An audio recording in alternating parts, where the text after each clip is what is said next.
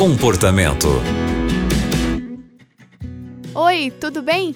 Está começando o programa Comportamento aqui na Rádio Novo Tempo. Você é muito bem-vindo ao programa de hoje. Você pode enviar para a gente a sua história, contar o seu problema. Tem alguma coisa aí com você, com a sua família, que está bem difícil de resolver? Escreve para a gente comportamento@novotempo.com. Nós temos aqui profissionais que poderão te ajudar, trazer novas ideias, talvez um novo direcionamento para esse seu problema. Hoje, quem está com a gente é a Rosana.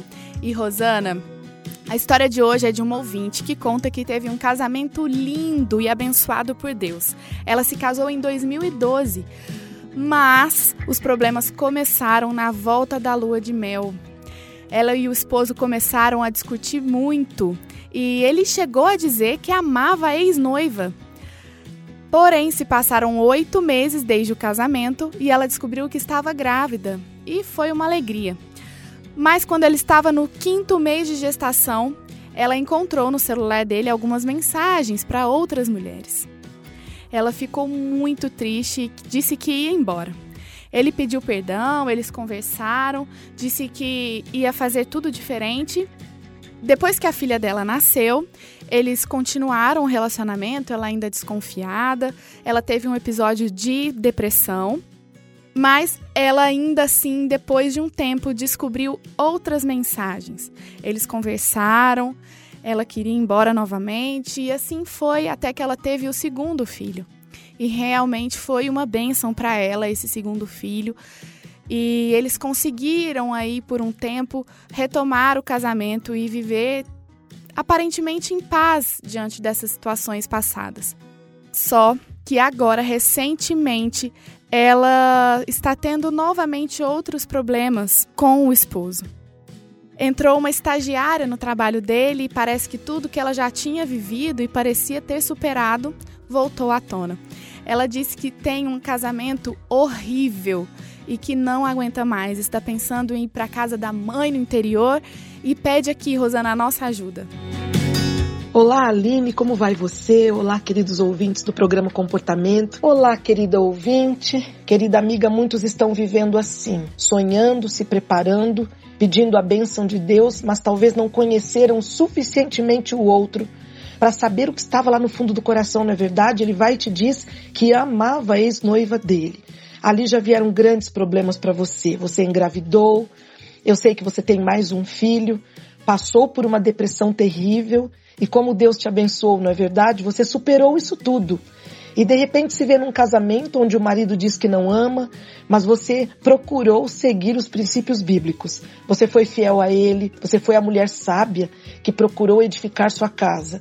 Eu tenho certeza que nesse processo todo, Deus está criando algo novo dentro de você, colocando tudo no lugar. Deus em primeiro lugar depois amar o próximo como a nós mesmos e não mais do que a nós mesmos. Eu sei que você deve ter aprendido grandes lições, mas eu sei que você sofreu humilhação. E eu queria dizer a você, este seu marido já está descomprometido com você desde que casou. A Bíblia diz: "Conhecereis a verdade, e a verdade vos libertará". Aqui você nos diz que vive um casamento horrível. Na verdade, querida amiga, esse casamento já está todo fractuado há muito tempo, precisando de socorro desde a lua de mel. Penso que os seus filhos devem estar sofrendo. As crianças veem brigas e conflitos. O perdão deve ser acompanhado de atitudes. E você já tentou muitas vezes. Não estou dizendo que você não deve tentar mais uma vez.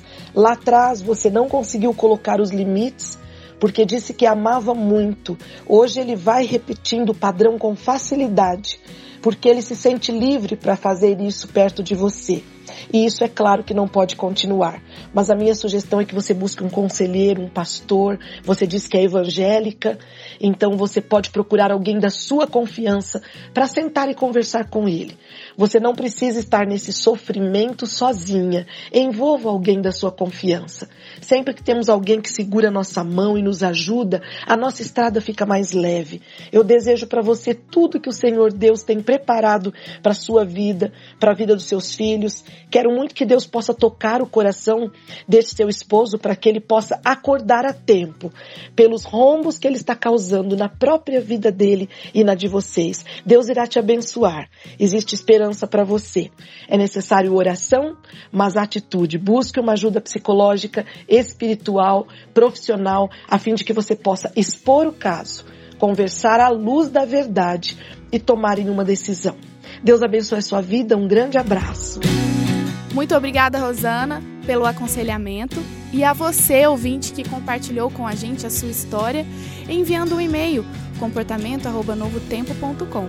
Se você que está acompanhando o programa agora também quiser enviar para a gente a sua história, nos envie um e-mail porque nós também queremos te ajudar. Muito obrigada pela companhia e até o próximo programa. Você também encontra o comportamento em youtube.com/barra Novo Tempo Rádio.